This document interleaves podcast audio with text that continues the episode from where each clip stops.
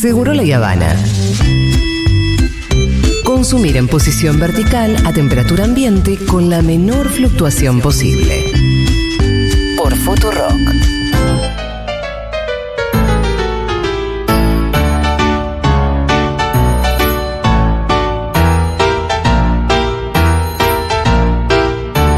Bueno, arrancamos. Ya la música lo dice todo. ¿Quién está en nuestros estudios? Aldana Aldana Contreras. Contreras. ¿Estás sola? No vine sola. Y vine con alguien con quien eh, compartimos apellido. Sí, Y también madre, padre. hemos compartido útero. Muchas, Anécdotas varias cosas también, hemos compartido. ¿eh? Bueno, no, no a la vez el útero, no sos mi Bueno, suerte. mi hermana, Ileana las- Contreras. Las hermanas Contreras están en la casa. Sí, exactamente. Hoy vine con invitada. Hola, Matu querido, ¿cómo estás? Hola, hola, hola, hola. Eh, hoy vine con invitada porque estamos de festejo. Estamos de estamos- gran festejo. La Sonatal está de festejo. Claro, lindo. Exactamente. Tenemos un nuevo bebito entre las manos. Bueno, lo tiene Ile ahora, Sí. en este momento. Por un segundo pensé que estaba en la tele y lo iba a mostrar. Sí. Pero no. Eh, pero Pero no. se las podemos mostrar Estamos a ellos. hablando. ¿De qué estamos hablando? A ver, contanos, Salud. El libro nuevo de Ediciones Futurock se llama Decidir y Criar. Decidir y Criar. Herramientas útiles para pensar la maternidad. No me lo acuerdo el título. Eh, No, lo tuvo que leer. Lo tuve Lo dijiste que- bien. Lo dije, Lo no, dijo porque bien. acá, Matú. Y en letra Ah, grande para. perfecto. ¿entendés? Y encima no, no ve de no ves, no veo sin Perfecto. anteojos. Bueno, es un libro que escribimos en un tiempo récord. El otro día lo hablábamos con Leila. ¿O no? Sí, es, y es un libro, está mal que yo lo diga, pero es un libro hermoso, no sé. Mm, No está mal. No está mal, vos decís que está Ah. bien. No, está muy bien que vos lo digas. Mira, justo así haciendo random, eh, ¿qué agarré justo un print de. ¿Es el primer chat con Julita este? Eh, es una vez que Julia ya, ya habíamos hablado, Ah. pero ella se había hecho un poco la canchera diciendo que no iba a tener problemas con su lactancia. Y en ese, ese print ella dice. Arroba Julián Mengo en Instagram, ¿lo puedo leer? ¿Ya lo Sí, leyeron? No. por favor, es del 13 de mayo de 2019. O sea, rintintín bebé. Oh, y lloro. Escribe Julia Mengo en Instagram un DM a Aldana Contreras, ¿verdad? Exactamente. Hola, te escribo porque acá aproveché para mandar a arreglar el teléfono. Ya se pudrió todo. Tengo los pezones destruidos por esta pequeña sanguijuela. Ella toma con la boca bien abierta, con pezonera, y aún así me lastima. Estoy usando un spray muy, muy recomendado de la farmacia. Colón Sí, no para pezones agrietados y me parece que sirve para la cicatrización, pero no hay forma de curarlo, dado que la bebita es muy demandante y se la pasa en la teta, sobre todo de noche. Esa es otra historia que tenemos que charlar. En fin, ¿qué hago con mis pezones? Ay, la amo, la amo, la amo, la amo. Y ahí empezó una relación. Ya Ahí- la habíamos atendido a Julia para ese momento. Pero embarazada. Embarazada, habíamos hecho las dos una consulta prenatal con Julia y con Fede, así la Ellos conocimos. habían canchereado un poco, ¿viste? Ellos, de claro, que se iba a estar fe. todo bien, de que Julia dijo, no, la lactancia re bien, no creo que tenga inconvenientes. Ay, Yo boludo. igual le revaloré y dije, qué bueno, bien, bien con esa intención. Pero vos sabías. Y después me llega ese Pero por mensaje. dentro vos sabías. Se quedó esperando. Vas Yo a dije, volver. ya me va a escribir, ya me va a escribir.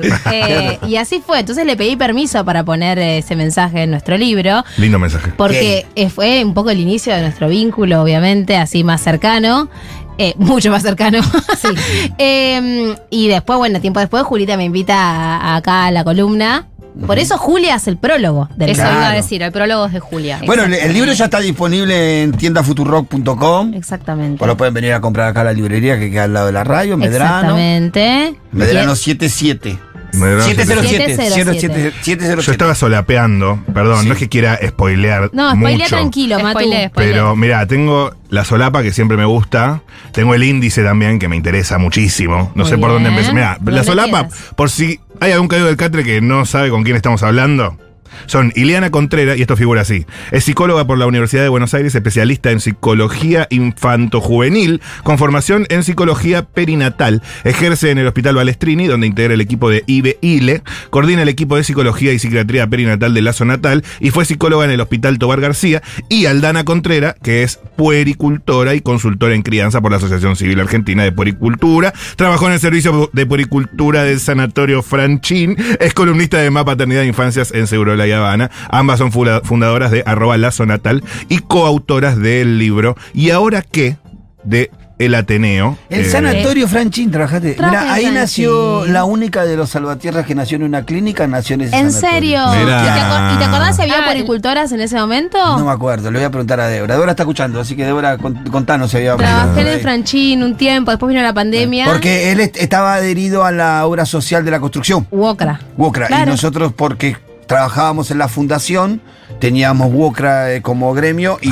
Kiara nació ahí. Gran lugar, Sí, el lindo lugar, una, una hermosa- Muy lindo. Toda la- todo el embarazo y, y el nacimiento. Los demás, todo lo demás a la tierra en, en hospital público. Bueno, claro. La diferencia es enorme. Es enorme, sí, sí, sí, sí. Pero es cierto que en el Franchín tenés una, un amplio espectro, digamos, de, de- de- de tipo de personas que iban ahí y eso te da como una, una cancha distinta, ¿no? También como para el momento de abordar y acompañar. Totalmente, Por eso- muchas realidades diversas. Exactamente. Bueno, vos trabajás en el Hospital Balestrini ahí en Matanza y es esa que queda en Camino de Cintura y Ruta 21. Ahí. Exactamente, mira como qué clara que la Sí, tiene. sí, En la sí. entrada de Ciudad de Vita, nuestro barrio, Sí, claro. Ciudad de Vita. Claro, atrás están los monoblos, famosos monoblos Los de tablada. Argentina, creo que se llama el barrio, ¿no? Eh, ay, ¿sabe qué nombre? Creo que barrio Malvinas Argentina se llama, sí, sí, sí. Conozco toda la zona, Villa Palito más allá, urbanizada por el gobierno de Néstor Kirchner. Exactamente. Eh, Bueno, y ese hospital se abre en el 2013, ya cumplió 10 años, eh, bajo la gestión de Scioli, Claro. gestión provincial de Scioli. Exactamente. Bueno, y ahí estás en tu consultorio de IBE ILE, que siempre hacemos el chiste de que ILE está en el consultorio de ILE. Sí. Eh, Ah, Inception.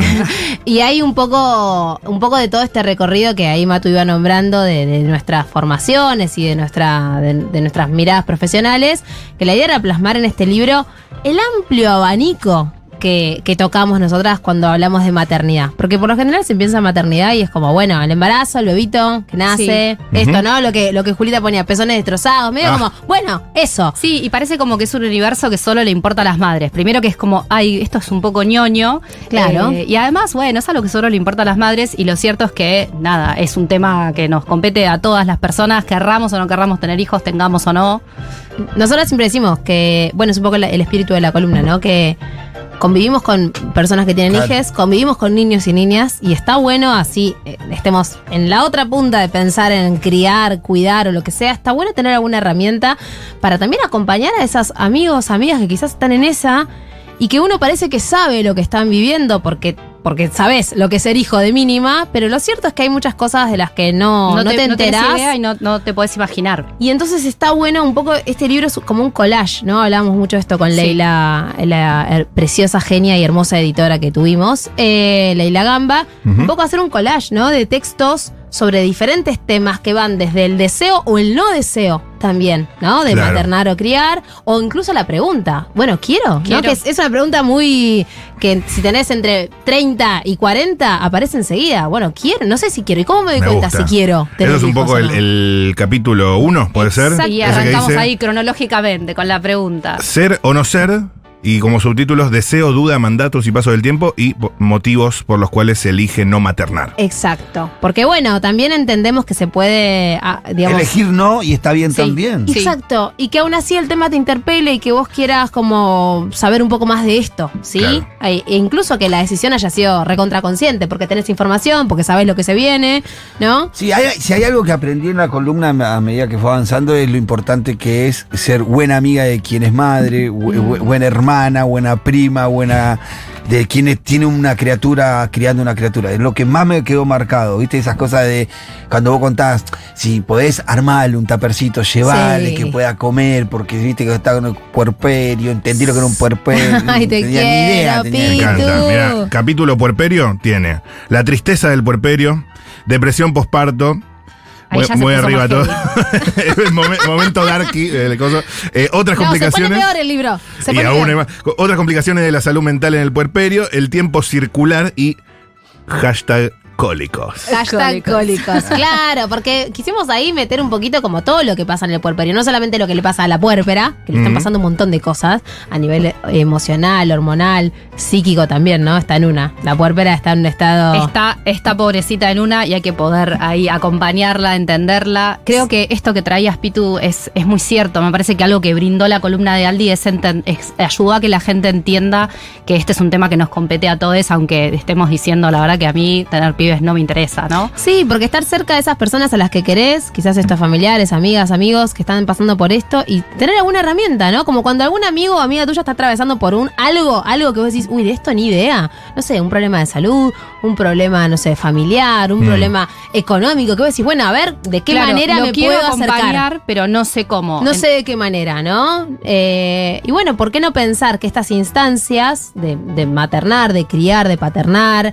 o de incluso estar en la búsqueda búsqueda de un embarazo, ¿no? o, en la búsqueda de ahijar, como se dice a veces, ¿no? Sí. Porque este libro también eh, trata sobre diferentes formas de acceder a la paternidad, no solamente sobre la gestación más tradicional, sino que, bueno, ¿querés contar de qué otros temas habla de, en cuanto a maternidad? Sí, también se pone un poco más, más, más heavy y más darky como. Sí, lo como tengo acá. ¿eh? Yo estoy viendo el índice. Vos Dale, decime. Sí, ahí tenemos, hablamos también de duelo, que pasa cuando atravesamos así por un duelo gestacional, perinatal. Hablamos de aborto, hay todo un capítulo ahí donde yo les cuento. O sea, un cuando poco. alguien pierde la- una criatura.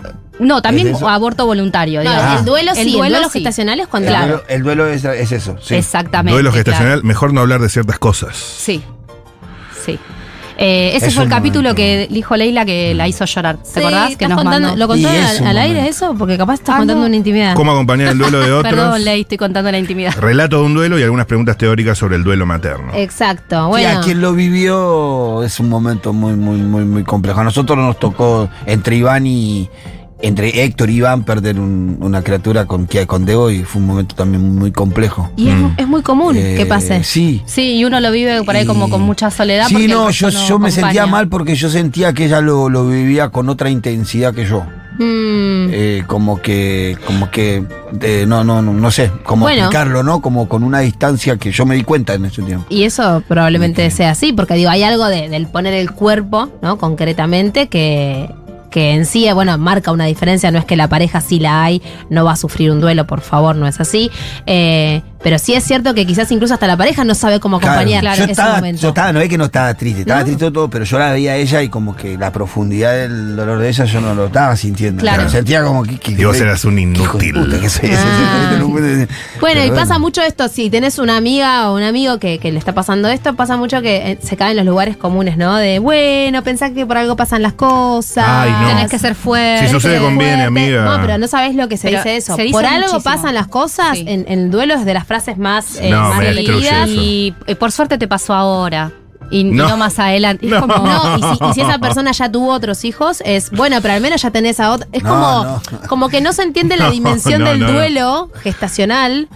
Eh, y de hecho, Es mucho- tremendo, ¿eh? El que, eh, se pueden decir cosas mucho peores, incluso peores y peores y peores. y Sí, peores. cada vez puede peor. poner peor. Pero es en esa situación, porque no lo dirías de un Sí. de cualquier nato. No. a Cualquier ser nato. O sea, si tú, tú- por más que tuviera dos meses el bebé, no dirías, uh, menos mal que te pasó antes, ahora y no cuando tiene Mm. 10 años. Bueno, y cuando en el, en el libro se toca el tema del duelo perinatal, que es el duelo que ocurre, digamos, cuando hay una muerte una vez que quizás ya nació ese niño o niña, en los primeros, ¿hasta, hasta qué meses? Eh, Hasta el primer mes de vida. hasta el primer mes de vida se lo considera como duelo perinatal.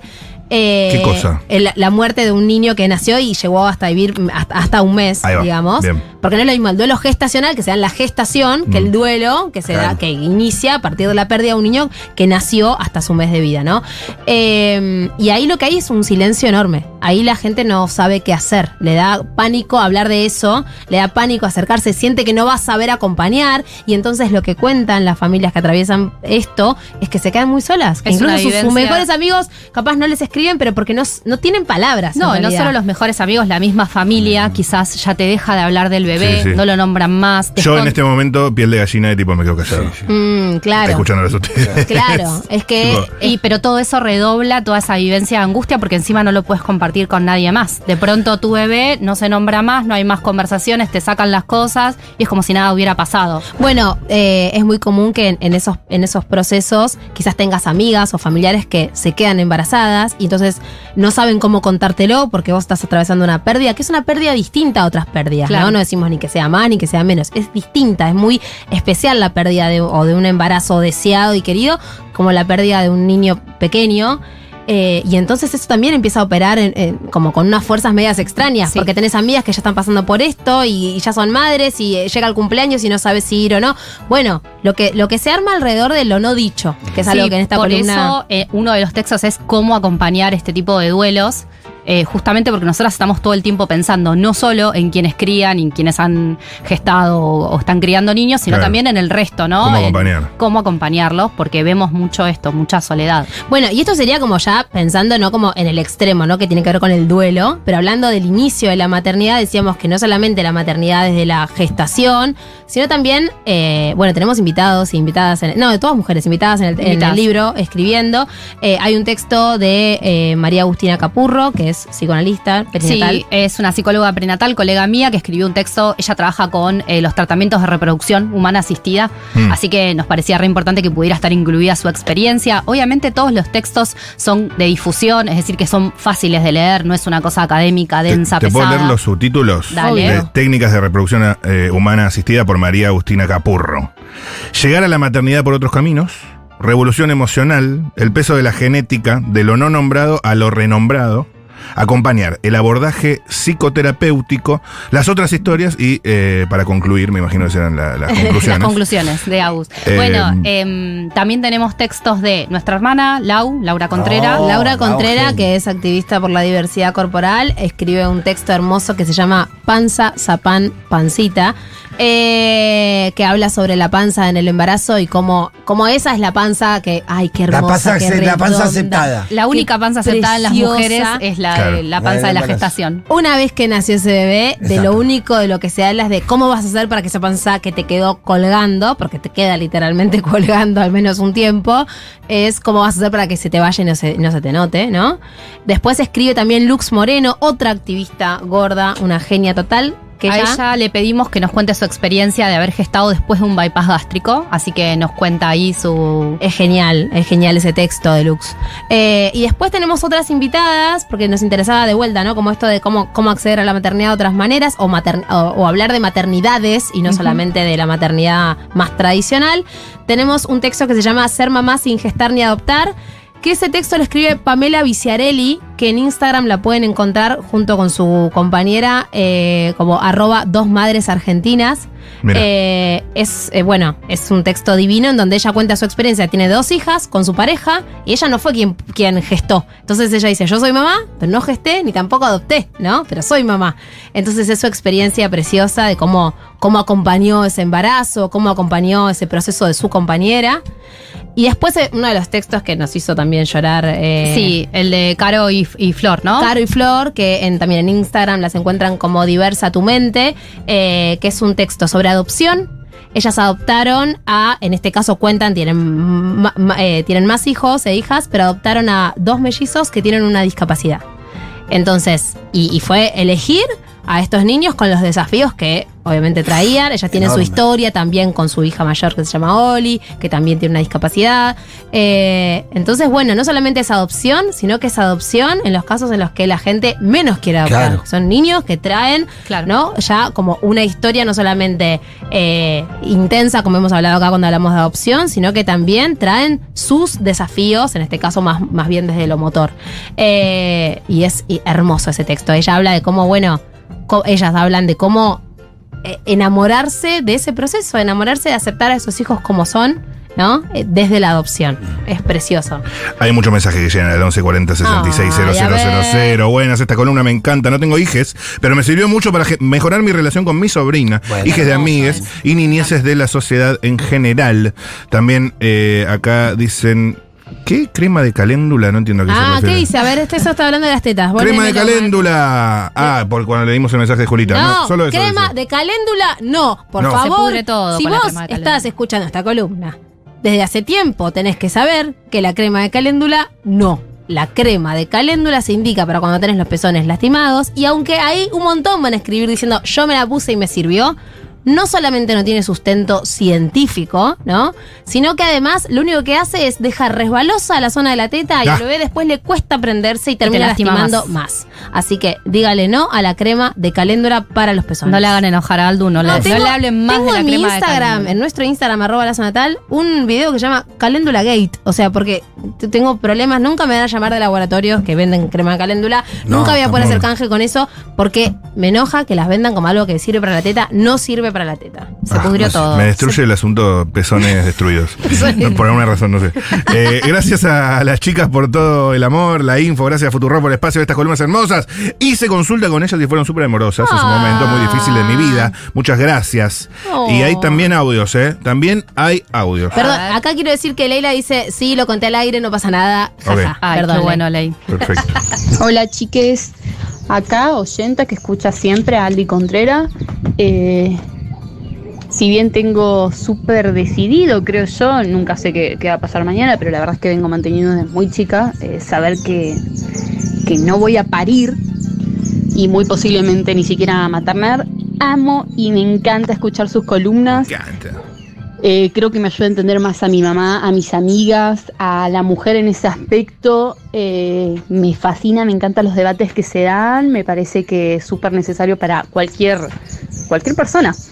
Eh, se lo hago escuchar a mi novio y eso que los dos tenemos muy decididos, eh, él también por su parte, de, de no tener hijos y me encanta, tenemos una sola sobrina y me ayuda a entenderla también. Así que nada, agradecida de, de- de- de escucharlas, conocerlas y poder conectar con algo que pensé que no tenía nada que ver conmigo y sin embargo tiene mucho.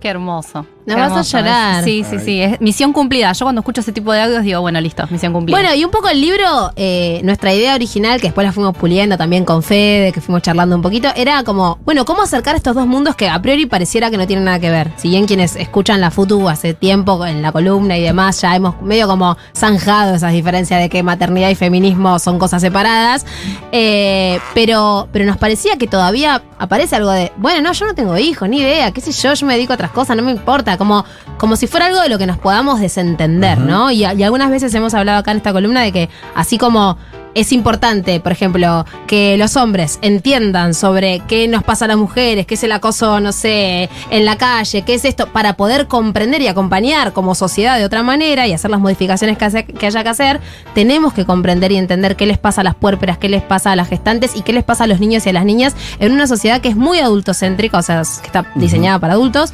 únicamente y en donde los niños son un poco como proyectos de personas. Entonces, esto como que todavía no son, van a hacer algo en el futuro. Eh, y lo cierto es que no, convivimos con niños durante toda su infancia y son personas en ese momento. y para que sean un proyecto de mejor persona, está bueno que interactuemos con ellos desde entrada. Y como la columna es tan de crianza, tan de, bueno, ¿qué pasa después? Si bien hemos tocado temas de embarazo, queríamos que esto sea como un poco como la previa y el durante la gestación y esos primeros tiempos del devenir materno, ¿no? Sí, tiene muchos textos, algunos textos donde reflexionamos, otros donde tiramos así como herramientas más concretas y más específicas. Sí, y también tocamos temas como maternidad adolescente, siguiente. Bueno. maternidad y crianza en barrios populares. Sí. Upa. Esa, Nice. Esa- ese te iba a gustar, Sí, yo sabía que te iba a gustar. bueno, contá un poquito de qué va ese capítulo que para mí es uno de los más lindos. Ah, eh, bueno, ese capítulo parte de que en el mundillo así de la crianza y demás hay como una frase, ¿no? Es como un lema que dice, para criar a un niño se necesita una tribu entera. Es una frase, un proverbio africano. es un proverbio africano que todos lo que son el mundillo así de la crianza y qué sé yo, lo toma y por eso hay un montón de cuentas que se llaman tribu, tal cosa, tal Ah, otra. O criar en tribu. Y yo lo que vengo diciendo Se hace usa un mucho. Claro, se usa un montón. Yo lo que vengo diciendo hace mucho, y por eso me puse muy contenta de poder escribirlo, es qué loco que tengamos que ir a la sabiduría de tribus en África, cuando es una sabiduría que las clases populares y bajas las tienen, y vos seguro, Pitu, me vas a dar la razón, que en las clases populares está mucho más habilitado esto de entender que la crianza es algo social, que no es solo responsabilidad de la madre y del padre, y que hay muchos actores en la vida de los niños que intervienen, ¿no? La tía, las abuelas, muy común cuando la madre no o el padre no pueden estar, que otros familiares intervienen, se hacen cargo de la crianza, y aún cuando la madre y el padre están presentes, esta cosa de, bueno, eh, ahora, no sé, me tengo que ir a tal lado, bueno, me lo cría mi vecina, me lo cuida un rato, después lo cuido La yo. madrina, la tía. Críamelo. Las tías postizas. Claro. Las amigas que se convierten en tías, en mi tía Teresa, Claro. eh, nunca fue familiar nuestra y siempre fue mi tía Y es tu Teresa. tía. Sí, las hermanas mayores cuidando a los hermanos menores, la abuela comúnmente como un eje ahí de control general, como si De todos, fuera. de la madre y de los Claro, nietos. Como si fuera el águila que está allá en el peñasco mirando todo. Eh, sí, pero intervienen todos, porque aparte. Aparte de intervenir todos en la crianza de un chico que es real, que necesitas la tribu entera, eh, eso se va modificando por tiempos. Porque comúnmente el que se queda en la casa, eh, a veces es, perdió el laburo justo tu hermana. Ponele, en un tiempo mi cuñada Cuno había perdido el laburo. Y la que quedaba en casa con la mayoría de los chicos era Cuno. Claro. Porque Debo la iba a laburar, el otro iba a laburar, entonces ella, que, después de, Cuno consiguió el laburo. Y, Y, claro. y ya la que se quedaba más tiempo era mi suegra.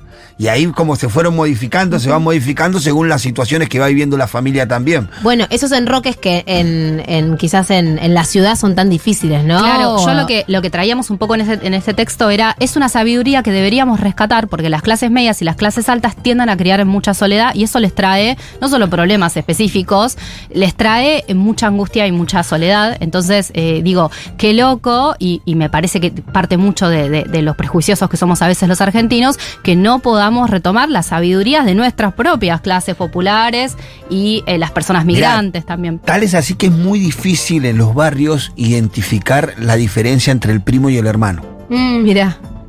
Dificilísimo. Dificilísimo. Eh, En las relaciones. Porque son, eh, so- son criados así. O sea, cuando Kuno yo te decía que cuidaba, cuidaba el de él, el nuestro y el de mi cuñado. Claro. Entonces, en definitiva, esos tres primos se criaron Medio juntos, todos hermanos. Y a veces vos tenés, ponerle hoy en mi familia, tenés, deben ser ocho, que son primos, dos de acá, tres de allá, que son... Hermanos, No hay claro. diferencia entre, entre ellos, no hay diferencia entre ellos, son hermanos. Son hermanos, son. Tenemos mensajitos, a ver. Oli, yo le voy a regalar este libro a mi tía que tiene tres hijes varones chiquitos y es mi mayor eh, anticonceptivo porque son terribles, así que nada, regalito, voy el, voy el sábado antes de las 14 horas a la tienda a comprarlo. Muy bien. Ay, qué lindo que pasó ahí el chivo también con el horario. No le digas eso a tu tía, por favor. Que Sí, es un poquito fuerte, regáláselo. Igual te entiendo, a mí a veces me pasa con mis hijas eso, por eso no voy a tener más dos. Qué fuerte, Ali. ¿Tus hijas son tu anticonceptivo? Sí, sí, porque ya está, ya está, llené, llené el cupo. Pero bueno, nada, también está bueno hablar de esto y, y en el libro aparece mucho esto de la maternidad cero o romantizada, ¿no? Sí. Como bueno, esto, no damos más, nos desbordamos, nos quejamos, eso está bien. También por quejarse aún desde el deseo y desde las ganas, en el mejor de los casos, por supuesto. Eh, pero como que la maternidad no es algo como nos han transmitido durante tanto tiempo, que es esto, eh, precioso, rosa, eh, deseado y anhelado por toda mujer, y que una El vez que objetivo de vida. la Claro. consagración, ¿no? Como Sí. esto de, bueno, ya está. El momento más pleno en la vida de una mujer No, se cero. suele decir. Bueno, eh, hay, culturalmente sí pasa en, los- en los sectores populares. Ajá. La chica, viste, hay mucha mamá joven, muchas mamás Sí. adolescentes. Bueno, Débora cuando nació Héctor tenía 15 años. Ujú. Y como que la familia reconoce que esa, esa criatura de 14 años, cuando es mamá, pasó a ser una mujer. Mm. Claro. La tratan como una mujer, le dan la libertad Como un de una reconocimiento, mujer, como quizás. que pasa. Sí, Así, sí, sí. naturalmente pasa. Yo lo he visto y lo ves. Ya el trato de la mamá con ella es distinta, más es de par. Eh, de los hermanos, como que es- hay un reconocimiento a esa, aunque tenga 14 años, Mm. de, distinto de la familia una vez que parió. Sí, es cierto. Bueno, también a veces hay un como un borramiento de la adolescencia cuando pasa eso, ¿no? Claro, Porque de claro, pronto sí. ya está, sí. sos adulta, que también de eso hablamos un poco en el libro. Bueno, es que hay- es un rol de como de mucha autoridad, el rol materno, ¿no? De pronto tengas la edad que tengas, por supuesto que no es lo mismo a los 14 años que a los 35, Mm. quizás es por primera vez habitas un rol de autoridad. Claro. Autoridad en el sentido de, bueno, che, esta persona depende de mí y no en un laburo, depende de mí para, eh, para existir, ¿no? Y, y Claro. mirá lo complejo del armado de todas estas situaciones en los sectores populares que ahí aparecen los nombres. ¿Quién es quién? Ah, Entonces, mamá es la abuela. Mm. Mamita es la mamá. sí. Como Mamá es la abuela. Mi, mi- Claro. mi- Débora le decía mamita a mi suegra y mamá a la abuela. Eso es muy común. Mis sí. hijos le dicen mamá a mi suegra Titi, mamita mamá. Mirá. A Debo. Así es como. Porque va tratando de encontrar. eh, sus Porque la abuela también sigue maternando a esa madre y en algún punto ocupa un poco el- ese lugar para, para los nietos. Mensaje que llegan al 1140 660000. Yo he construido un hermoso lazo con mi sobrina de que nació. Y si bien no planeo tener hijos, siento que ese vínculo de cultivo de amor es sumamente hermoso para mí y muy necesario. Ahora hace tiempo la temática de juego es la exploración de la naturaleza. Verla jugar, buscar insectos, plantas, piedras e, inve- e inventar aventuras. Con eso es fascinante. Agradezco siempre este vínculo de cuidado, exploración y juego. Ahora tiene cinco años y cada vez que nos vamos, que nos vemos, se llena de alegría solo de que caminemos por el parque buscando cosas. Y le está por llorar, porque Sí, no, piensa no en hay sus nada, no hay nada más lindo que ser tía, qué sé yo. ¿no? Sí, es- Bueno, hicimos columnas sobre tíos, Sí, ¿no? es Tíos y verdad. sobrinos. Ya Aldo se encargó de decir que son las mejores tías del mundo. Ah, Ah, sí. Qué bueno que lo dice acá, porque a nuestra cara no. Y bueno, porque le regalan cosas que yo no quiero. Pero, pero sí, ¿no? El, el, el- el tiazgo es, es como todo, toda una, una manera también de ubicar algo de ese rol de cuidado, Sí, de cariño rol de y de cuidado sin necesidad de, de ahí de ser madre. Exactamente. Bueno, Aldo, Bueno, ya termina el año. sí. Ya no vamos a ver hasta el año que viene.